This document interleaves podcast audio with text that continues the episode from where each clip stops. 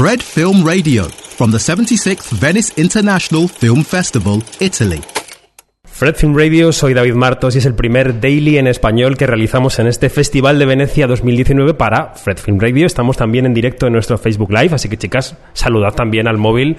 Estamos acompañados por dos compañeras periodistas. Eh, en primer lugar presentamos a Alejandra Musi, corresponsal del diario Universal, El Universal en Nueva York. ¿Qué tal, Alejandra? Muy bien, David. Muy contentos de empezar este Venecia. Recién aterrizada en Venecia. Y también está con nosotros Janina Pérez Arias, una vieja conocida de todos nosotros, eh, que es freelancer y que trabaja para mogollón de medios. Por ejemplo, ¿para cuáles? Bueno, estoy cubriendo la muestra para el, el espectador de Colombia y también para la revista Squire de España y bueno, y todo lo que salga, pero principalmente esos dos por ahora.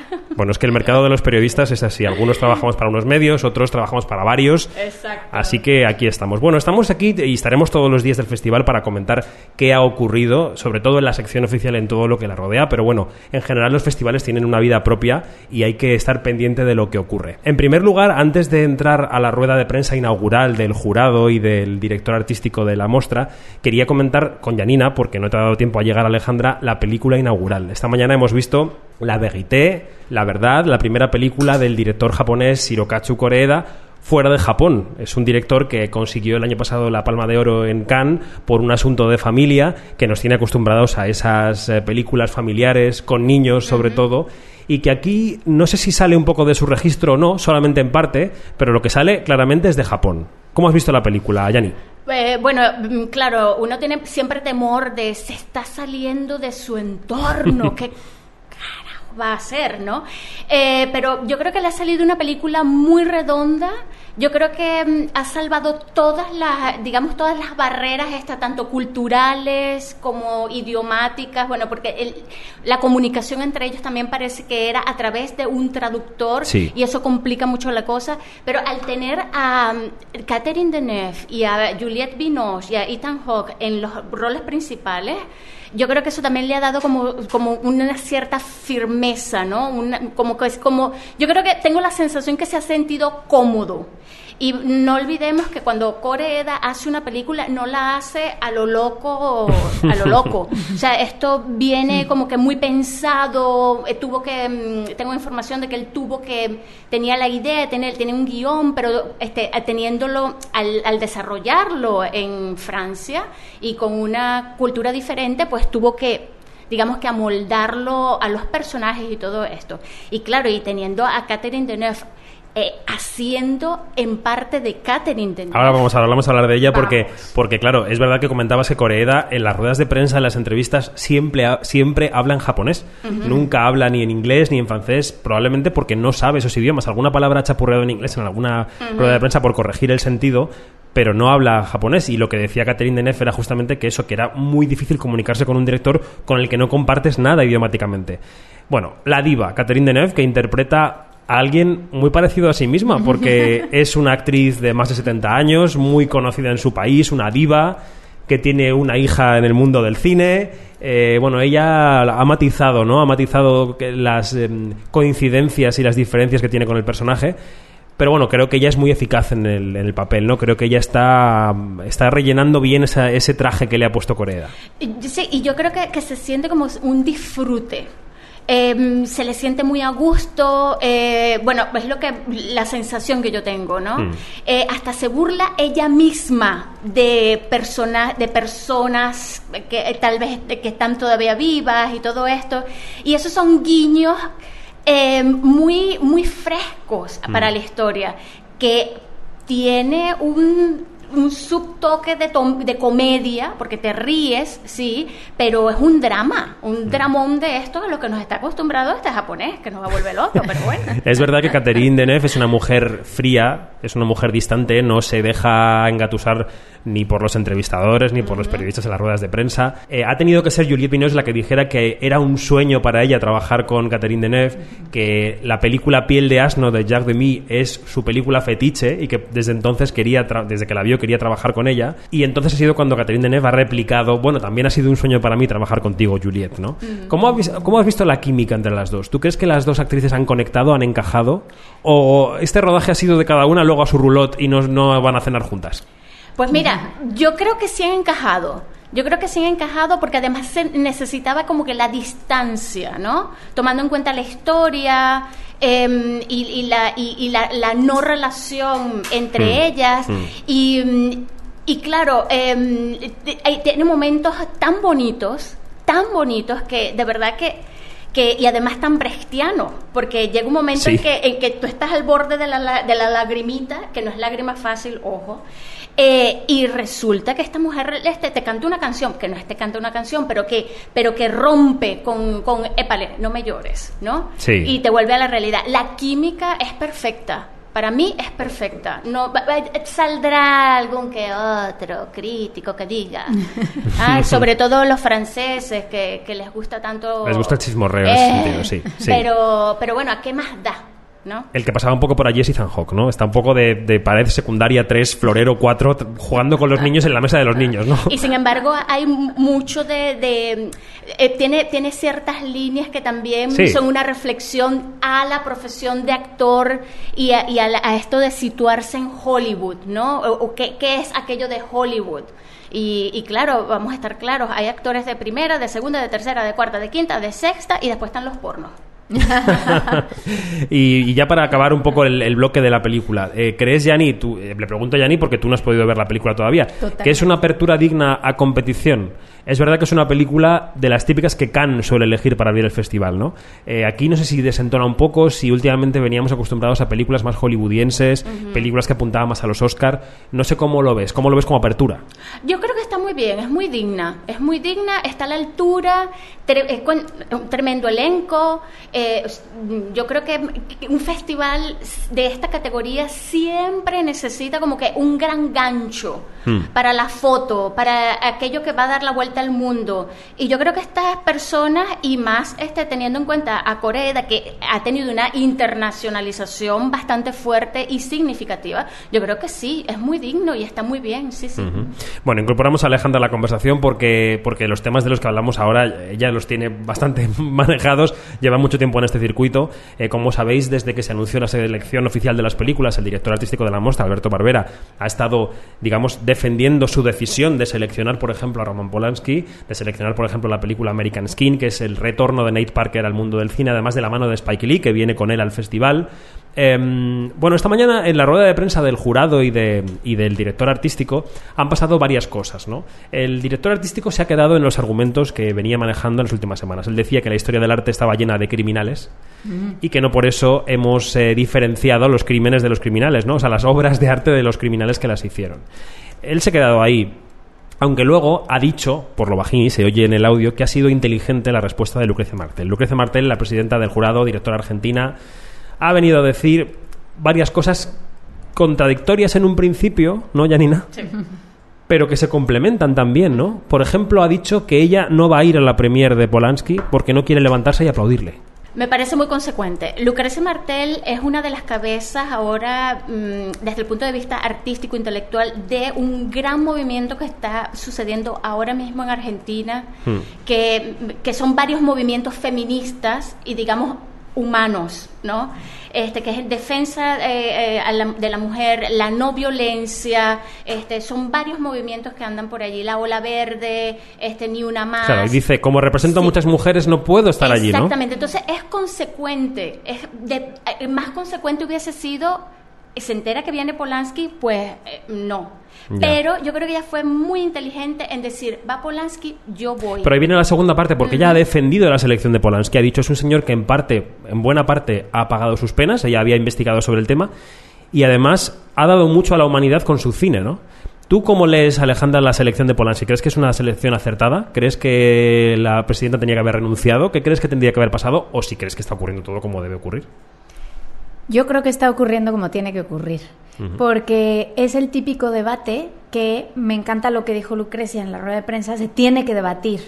Y si simplemente los, los dejamos en sus casas, no los dejamos volver y no volvemos a hablar del tema, entonces no se soluciona y no, y no, no se transforma. O sea, tenemos que encontrar una manera en la que logremos saber cuáles son los nuevos parámetros éticos en los cuales nos vamos a mover ¿no? Porque ¿a qué me refiero con esto? Es decir, toda la vida ha habido criminales que han sido artistas, es verdad, pero los van a seguir habiendo, los vamos a seguir eh, tolerando. tolerando y los vamos a seguir eh, promocionando, o va a haber ciertas normas distintas al momento de tratar una obra y un maestro.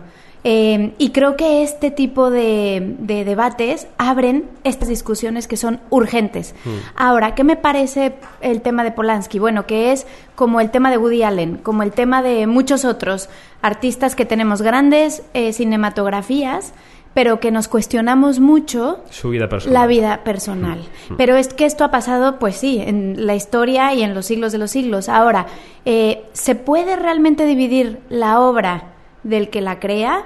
¿En qué momento se divide? Creo que son temas además totalmente eh, filosóficos incluso, ¿no? Como mm. que tendríamos que empezar a rascar y también lo que digo es no solo quedarnos en el debate, sino decir, ¿y qué parámetros vamos a sacar de esto, ¿no?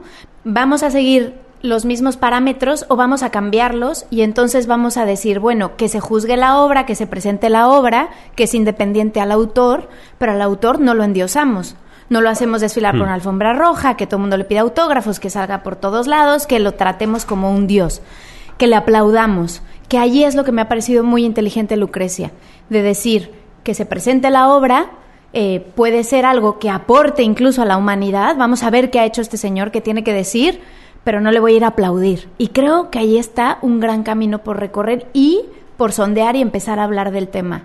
E-, ella se hacía preguntas de ¿Qué, vamos a hacer? ¿Los vamos a ajusticiar? ¿Los vamos a desaparecer? Y en ese momento pensé en Ridley Scott borrando de su película a, Kevin Spacey. A Kevin Spacey. O sea, eh, que eso también es un, debate, ¿no? Y, son preguntas muy, muy, pero muy válidas. ¿Cierto? ¿Y qué creéis que va a pasar con el palmarés? ¿Creéis que la película de Polanski va a jugar en igualdad de condiciones con las demás? Hmm. Yo la verdad no lo creo. O sea, creo que hay muchos prejuicios antes de la película. Sí creo que le va a afectar, porque sería eh, a menos de que sea una gran obra maestra irrefutable, que podría ser. Podría ser. Alberto Barbera ha dicho que será parte, como el resto de películas de Polanski, del legado de un maestro clásico del siglo XX, o sea que podría ser. Podría ser. Y yo creo que en ese caso sí se atreverían a premiarla, pero si no es algo como indiscutible, es muy difícil. Cierto. ¿Tú estás de acuerdo, Jenny? Sí, es cierto. Lo has puesto tus palabras, no, no tengo más nada que agregar. Bueno, lo que has hecho en la rueda de prensa, Janina, ha sido levantarte para preguntarle a Lucrecia Martel por las cuotas femeninas. Oh. Em, porque en esta muestra habrá dos mujeres directoras a competición. El año pasado fue una, fue Jennifer Kent, que este año además ha excusado su presencia en el jurado por razones personales. Curiosamente, coincidiendo con esta polémica, me habría gustado saber qué opina ¿no? sobre este asunto. Pero bueno, eh, dos mujeres, y entonces me ha parecido inteligente lo que te ha contestado sobre las cuotas, Lucrecia Martel, porque te ha dicho, ¿me preguntas si estoy contenta con las cuotas? La respuesta es no. ¿Me preguntas si conozco algún otro método de que las mujeres comiencen a ser visibilizadas. Tampoco, ¿no? Así es, así es. Sí, eh, abrí la caja de Pandora, eh, indudablemente. Después me acerqué a ella y le dije, oye, mm", y me dijo, no, no, qué bien.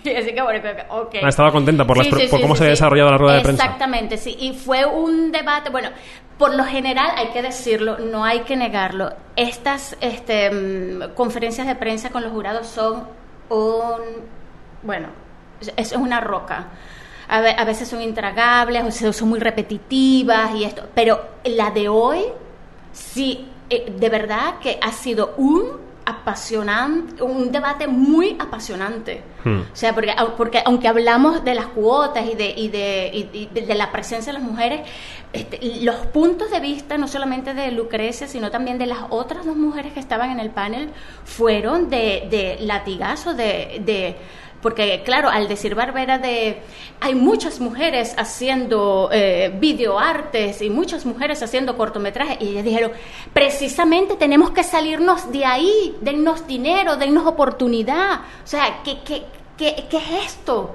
Y de verdad que, ha estado súper bien la discusión, sí que sí. Es verdad que el, el, director de la muestra ha dicho que habían recibido un 23% de películas de mujeres. Al final son dos de 21 que van a competición, ¿no? Pero bueno, no sé, ¿qué, opinas, Alejandra? Me recordó mucho a la masterclass que dio Julianne Moore en Cannes y en la que dijo que ella estaba totalmente a favor de las cuotas porque decía, si no hacemos cuotas, no hay manera de que estén las mujeres. Entonces hay que hacerlas para que estén. Yo siempre he estado un poco, no digo en contra, porque es una palabra muy fuerte, pero con pinzas con el tema de las cuotas, porque sí creo que tiene que prevalecer el talento sobre nada. Pero al escuchar a Julian Moore, al escuchar a Lucrecia Martel, al escuchar como todo este debate, sí también piensas que, claro, si no se hacen los espacios para, también es muy difícil que lleguen. Y las cuotas que vienen desde abajo, o sea, yo creo que esas son las más importantes. Las cuotas al momento de distribuir la financiación para hacer una película, que realmente se le financie tanto a mujeres como a hombres, porque viene desde abajo, porque es verdad que puede ser que solo han llegado 23% de películas. Y entonces decimos, pues claro, si las mujeres no hacen cine, bueno, ¿por qué no están haciendo cine? Esa es la pregunta que Esa es la gran pregunta. ¿Y por qué no estarán haciendo cine? Bueno, porque el sistema viene desde atrás, en donde está quiero no quiero decir podrido, pero sí quiero decir mm, viciado. Viciado, exacto. Entonces, ese yo creo que es el gran tema, las cuotas y dónde tienen que estar. Y yo creo que es desde la base. Y quizá en unos años, en unas décadas, porque esto tardará mucho tiempo, podamos decir, ya no se necesitan las cuotas. Ojalá. No es necesario y hay el talento suficiente. Ya que estamos en el primer día de Mostra y estamos terminando, hagamos un poco de quiniela, hagamos un poco de pronóstico. ¿Qué es lo que más ganas tenéis de ver? ¿Qué es lo que más morbo os suscita? ¿Qué película habéis querido venir a ver aquí porque es la película del año? Yani.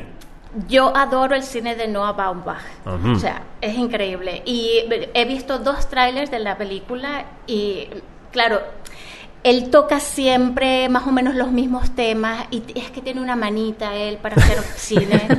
De verdad que, bueno, y estoy muy curiosa por ver qué ha hecho esta vez. Y también estoy muy curiosa por ver la película de Soderbergh, de Laundromat, eh, que es la, la lavadora, ¿no? Sí, sí. Este, porque, claro, es un tema que nos toca muy de cerca eh, a todos. Sí. Y, bueno, y claro, Polanski, por supuesto, y a pesar de todo, debo decirlo, este, eh, lastimosamente la película colombiana no le voy a poder llegar porque es el último día, pero Ciro Guerra es un, es un, este, es un gran director, a pesar de que es súper joven eh, y, y, y claro, esta primera película en inglés, wow. Y estoy muy curiosa por saber qué ha hecho esta vez nuestro querido Pablo Larraín. Es verdad que es uno de los secretos de la muestra. Y Alejandra, que vienes de Nueva York y el Joker, ¿qué va a pasar con Joker? Sí, bueno, yo no soy muy fan de Joker, ah, lo tengo ¿eh? que confesar, pero me apetece mucho por Joaquín Phoenix. Yo creo que va a ser genial. Compositor de personajes. Sí, o sea que me apetece mucho por él, realmente. Y bueno, de Laundromat también mm, mm, quiero verla por muchas cosas, por los papeles de Panamá, que dicen que está basada, por Meryl Streep, que es tremenda actriz, que me encanta siempre verla, y Madre de Rodrigo Sorogoyen, la verdad es que tengo muchas ganas porque el cortometraje, bueno, me dejó en ascuas y tengo ganas de ver por dónde han llevado la peli. Sí, sí, sí, o sea, tengo mucha curiosidad. Y bueno, también quiero ver, Gael está aquí con dos películas, eh, pues quiero ver qué ha hecho Gael ahora, ¿no? Cómo se ha transformado, a ver estos dos personajes nuevos que trae. Y el cortometraje de Guillermo Arriaga también tengo que decirlo, no one left behind. Hace mucho que Arriaga no se ponía detrás de cámaras a dirigir y quiero ver qué es lo que qué es lo que lo ha movido para volverlo a hacer. Bueno, pues hasta aquí nuestro daily. Gracias Janina Pérez Arias. De nada, a la orden. Gracias Alejandra Musí. Un placer. Bueno, estaremos todos los días en directo a partir de las 4 o 5 de la tarde, dependiendo del día. Tenemos un horario un poco fluido, pero os lo iremos contando en nuestras redes. En la producción técnica ha estado ya como Colusi y en la producción a secas Martina Tonalali. Gracias a todos. Esto es Fred de Festival Insider. Fred Film Radio. 24-7 on Fred.fm and smartphone apps.